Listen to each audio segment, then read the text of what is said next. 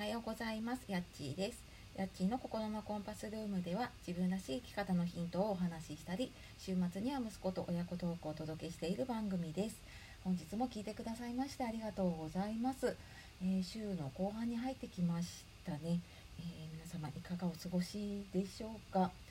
なんかふとカレンダーを見たらもう2月が残り少なくて今びっくりしたところなんですけど。ねなんか祭日があったりしたせいですかね。なんかあっという間にもう2月が終わってしまうなとなんだかわからない焦りを感じています。はい、あの花粉症の方ね今ちょっと大変な時期ですけどね、はい、あの予防しながら頑張っていきましょう。で、えー、今日はですね夜型でも朝活を続けられた方法っていうお話をねしていこうかと思います、えー、以前にも私朝活の話とかは何回かしているんですけれども実はねここのところ1週間ぐらいかなちょっと 朝活らしい朝活をしていなくってもうなんかとにかくやる気もしないしもう最低限のことだけやってたっていうような感じでいたのでなんかちょっと昨日一昨日ぐらいからねあちょっと朝活もう一回ちゃんとやろうと思って改めていろいろ考えたのでねあの今配信をしています。でちょっとなんかどうやったら続けてこれたかなとかそういうのを振り返ってのお話をねちょっとしていこうかなと思っています。でまずやっぱりね朝活ちょっと間を空いてね私やった時に朝からうんとなんだろうなその家のことをやるとかじゃなくってね自分の時間としての朝活をやることでそれをやった日ってなんか一日すごい生産性が高いというかいろんなことがねパキパキ進むなっていうのを改めて感じましたね。でそれは多分朝起きようと思った時間に起きれたとか 起きて自分がやろうと思ったことをできたっていうなんかその自分との約束を守れたみたいな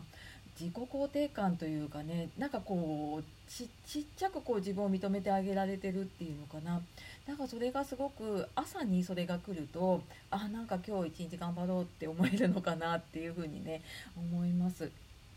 であとはあの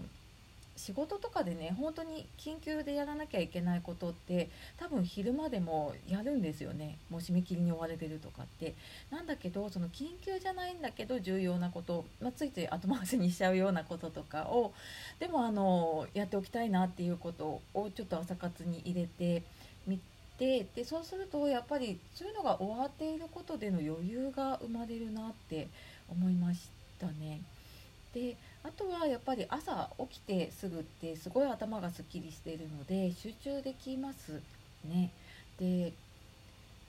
朝私はなんか前はこう朝起きてあのツイッターとかを見たりとかしてたんだけれどもそれやるともう時間がね それで終わっちゃうなと思ったので朝活終わるまでは SNS を見ないとかっていう風にしたりとか、えー、タイマーをねつけて30分とかタイマーをつけてでこの時間はこれに集中するっていう風にやるとなんか朝の集中がさらに高まるなと思います。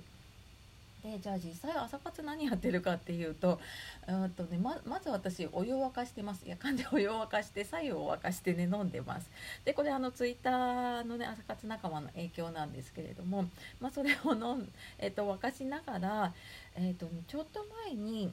とエージェントゆきさんの Voicy でえーと、朝にマインドマップを書いてるっていう話をされてたんですね何日か前に。でそれを聞いてからあそうだじゃあちょっと私も朝ラジオの台本とかあとメルマガとかのね構成を考えたりとかメルマガを書いたりとかちょっとつい面倒くさいと思っちゃうようなことをやってしまおうと思ってそれをちょっとここのところやり始めたら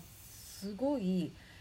普段だとあなかなかなか浮かばないと思って違うことをやっちゃうんですけど朝はそれがなくって、まあ、時間が限られてるのもあるのかもしれないですけどねすごいなんかね朝のうちにラジオで話すことが決まってるってすごいあの心の余裕ができるなって思いました。でなんか今までもいろいろヨガは続けてるんですね朝ヨガは続けてるんですけど、まあ、それ以外にねその日によってちょっと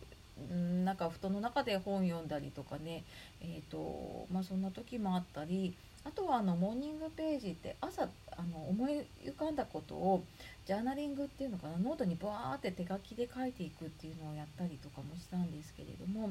なんかそれよりもタスクががタスクというか ToDo がね1個でも片付いている方がなんかすごく気持ち的な余裕が感じられるなと思って。でなんかマインドマップだと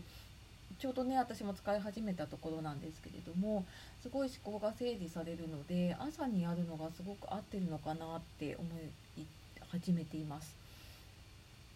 で、えー、まあ、最後にねじゃあ続けていくにはどうしたらいいかっていうとまずねあの寝る時間を決めることですね 当たり前なんだけれどもあの早く起きるって決めてても寝る時間同じだとやっぱ起きれないんですよね。だからもうあの前の日の夜ね今日はあの何時までに寝るっていうのを決めてもう必ず、えーと、寝る時に起きてすぐやるものと使うものとかをもう準備をしておくとあじゃあ起きてこれやろうっていう風になれるのでね。であとは朝活仲間を見つけていますね。一緒に何かやるっていうわけじゃないんだけれども朝活やってる人っていうのを何か見つけていてでその方の配信を聞いたりとかねあと twitter とかを見たりとかするとあなんか頑張ってるんだなっていうので自分のモチベーションになったりとかしています。であとはまあ楽しみを見つけるって前はなんかねあの朝起きれなかった時はなんかお気に入りの飲み物ちょっといいコーヒーだったりとかちょっといい紅茶とか、まあ、カフェインあまり良くないかもしれないんだけれどもねでもまあそこはちょっと自分にご褒美で朝起きたらなんかこれを飲んで、えー、これをやろうみたいな風にすると最初の頃はなんかそれでやる気が出ていたかなって思います。はいというわけで、えー、今日はですね夜型でも朝活続けられた方法っていうことで、まあ、朝活やってるとこんな効果があるよとかあとまあどんなことやってるかとか続けるにはねどうしたらいいかっていう話をしてきました。はい、えー、ちょっと長くなってしまったんですけれども今日も最後まで聞いてくださいましてありがとうございました。では素敵な一日をお過ごしください。やっちがお届けしました。さようなら、またね